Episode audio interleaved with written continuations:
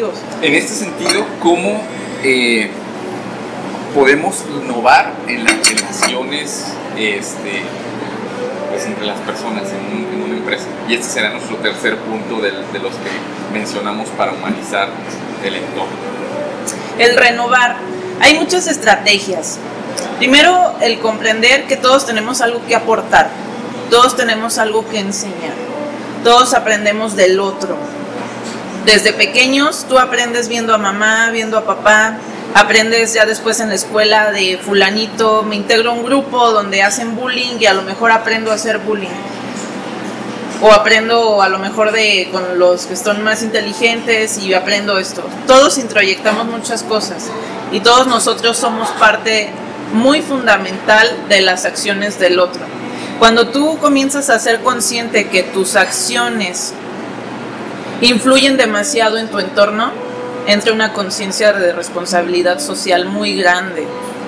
Porque comienzas a entender que si tú vas manejando y le cedes el paso a alguien, el de atrás vio, el de al lado vio, el de atrás vio y dice, Sí, sí, sí. si todos, y, y entonces, si el de al lado y el de atrás cede el paso, ¿qué comienzan a hacer? Los demás comienzan a ver y comienzan a, a aprender. Y se ¿Me contagia intangiblemente Eh, sí. un, un ambiente armónico, ¿no? Es Hay correcto. algo que no se dice, pero se contagia Sí. porque me ha pasado, ¿no? O sea, Sí. se genera algo así como, ya sea que lo veas o que lo hagas, algo como de, ah, qué, qué padre, y, y como una energía que se expande, ¿no? Sí. Como tú dices, que puede contagiar a, a los demás, eso sí tienes Ajá. toda la razón. Entonces, vuelvo a lo mismo. Si me preguntas una estrategia, regresando a esto, primeramente, ser consciente que tú tienes el poder de contagiar esas habilidades, esas, perdón, esas acciones en el otro. De que el otro aprende de ti. Y eso es una responsabilidad muy grande que todos sabemos que tenemos. Pero como responsabilidad a veces no nos queremos hacer cargo. Pero es una responsabilidad social muy grande, no solamente con tu entorno, sino también con quienes interactúas. O sea, a lo mejor el de al lado ve, pero pues tú nunca lo has visto, ¿no? Pero pues como que le llegó el mensaje, ¿no? Entonces tú tienes un poder de acción y de influencia grande. Eso debes de comprenderlo primeramente.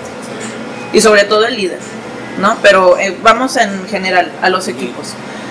Ya que comprendes que tú tienes un poder grande de acción y de influencia, puedes comenzar a hacer diferentes tipos de estrategias.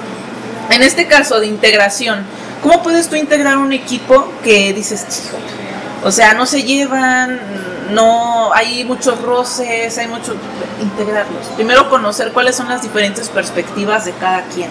Vuelvo lo mismo, cada quien tiene sus problemas, cada quien tiene sus perspectivas, pero tienes que aprender a ser muy hábil para saber qué es lo que busca cada quien, por qué está ese mal ambiente, qué lo originó, porque muchas veces vemos, es que tú, es que él, es que aquel, no, no, no es ni aquel, ni tú, ni él, es que está, lo, que está originando esto.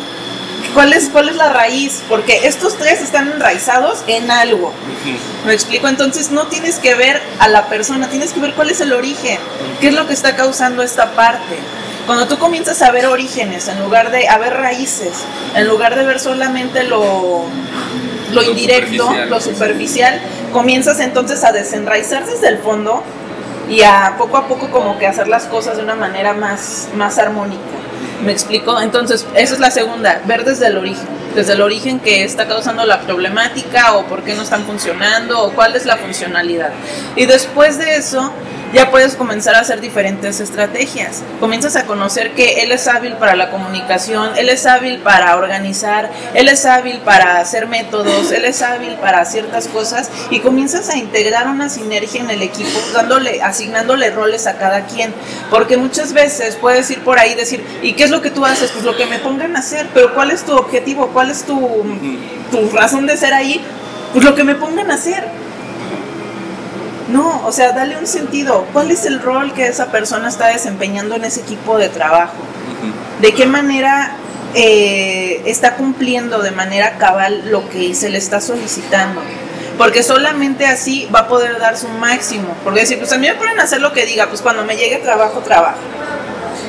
O sea, a lo mejor si tú ya le das un rol asignado, ya puede haber una proactividad, ya puede haber un facultamiento para la toma de decisiones, porque él ya sabe cuál es el rol que desempeña. ¿no? Y derivado de ahí puedes hacer otras estrategias, por ejemplo el design thinking es este un modelo muy, muy, muy padre porque lleva mucho la, a la creatividad. del design thinking es un modelo que se llama el pensamiento de los diseñadores.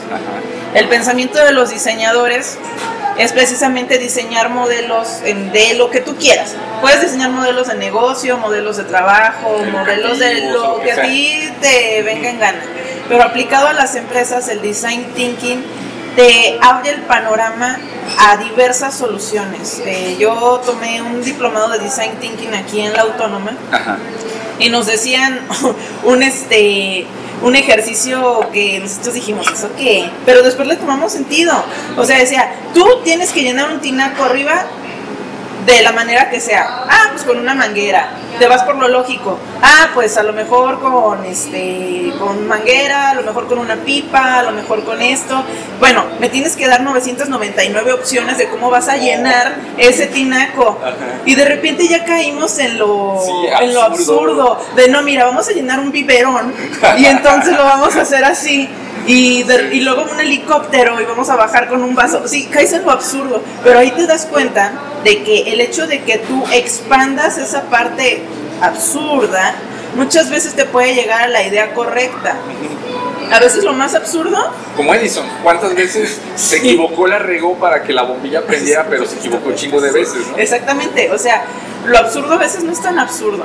Inclusive, voy a salir un poco, pero también lo peor que te puede pasar, que dices, ay, pero porque a lo mejor es lo mejor que te pudo haber pasado. Sí, sí, sí. Bueno, volviendo a los equipos. El generar estrategias que estén fuera de esa ese confort en el que siempre están a lo mejor les puede generar cierta incertidumbre porque es algo a lo que no están acostumbrados, pero también le puede abrir nuevos panoramas. Salir de la, zona, de la zona de confort no solamente es que hagas algo drástico para cambiar tu vida, no, no, no, no. O sea, tú puedes salir de tu zona de confort desde el hecho de cambiar 1% en tu día a día. O sea, digamos que esos pequeños cambios que tú haces diariamente, 1%, 1%, o sea, no te estoy pidiendo ni siquiera el 2, 1% diario vas a ver un cambio radical. Si tú comienzas a establecer estrategias de trabajo con tus empleados con 1% mejor, a la larga esto es esto es un interés compuesto. Sí.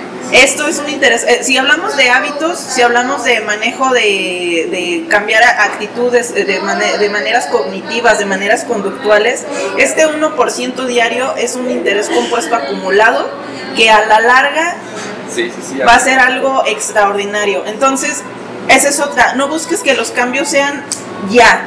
Busque que los cambios, si es necesario, necesario, sea de manera paulatina, a largo plazo o a lo mejor a mediano plazo, como ahora sí como el líder lo establezca, pero para que la gente comience a adaptar los cambios, que era lo que hablábamos al inicio. ¿Cómo vas a adaptarlos? Vas adaptando a los cambios. Hay cambios que se tienen que hacer ya pero hay cambios que puedes ir adaptando y la gente va a ir viendo esa, ese cambio, va a ir viendo esa, ese modus operandi diferente y no solamente en la empresa, en ellos. Porque, por ejemplo, le dice, ¿sabes qué? El 1% mejor hoy este, va a ser el hecho de que en lugar de que hagas 10 solicitudes, vamos a hacer 13. 13, nomás 3. 13. Exacto. Y a lo mejor de aquí a la semana tu objetivo va a ser que hagas 20. O sea, una manera paulatina en la que se vaya integrando. Al final de cuentas, eh, el interés compuesto de los hábitos es la magia de los cambios. ¿Me explico?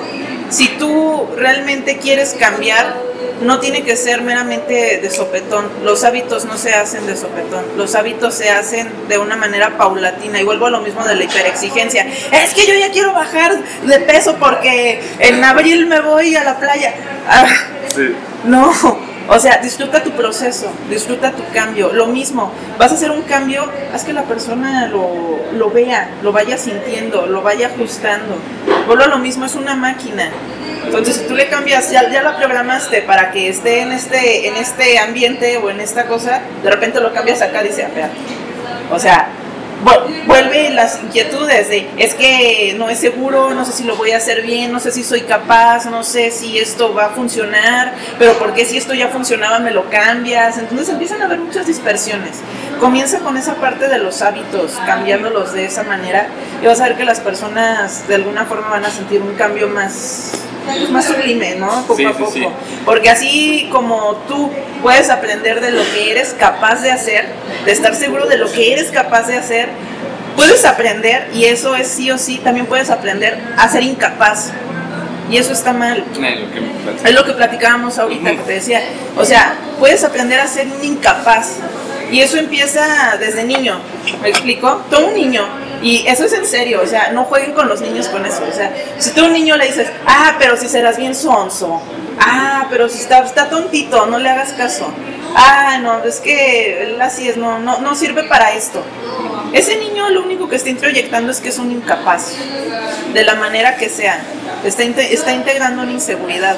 Ese niño cuando crece, cuando su jefe lo regaña, no que lo regañe, pero a lo mejor le puede llamar la atención, lo que inmediatamente le dice es, soy incapaz.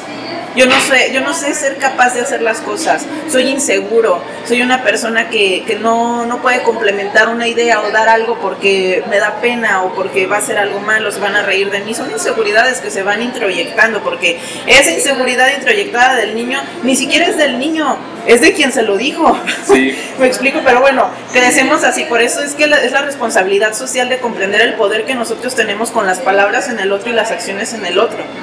No, no más en los niños, en general.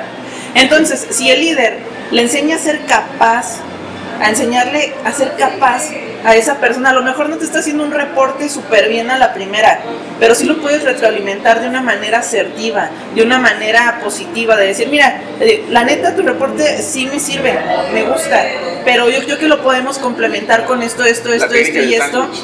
Exactamente. Para, la corrección y el otro empujón. Exactamente. De decir, ah, o sea, no está tan mal, pero puede mejorar, puede haber un punto de mejora. Entonces, el chiste es fortalecer las capacidades, no las incapacidades. Porque cuando tú fortaleces las incapacidades, lo único que estás fortaleciendo es la inseguridad, es el miedo, es el hecho de la inestabilidad. Y a final de cuentas, todo eso lo único que va a hacer a la persona, o una de dos, la va a hacer tan incapaz que no va a hacer nada o va a ser una persona que todo el tiempo va a estar con una paranoia y con un miedo y con un terror de estarse a la defensiva en todos lados.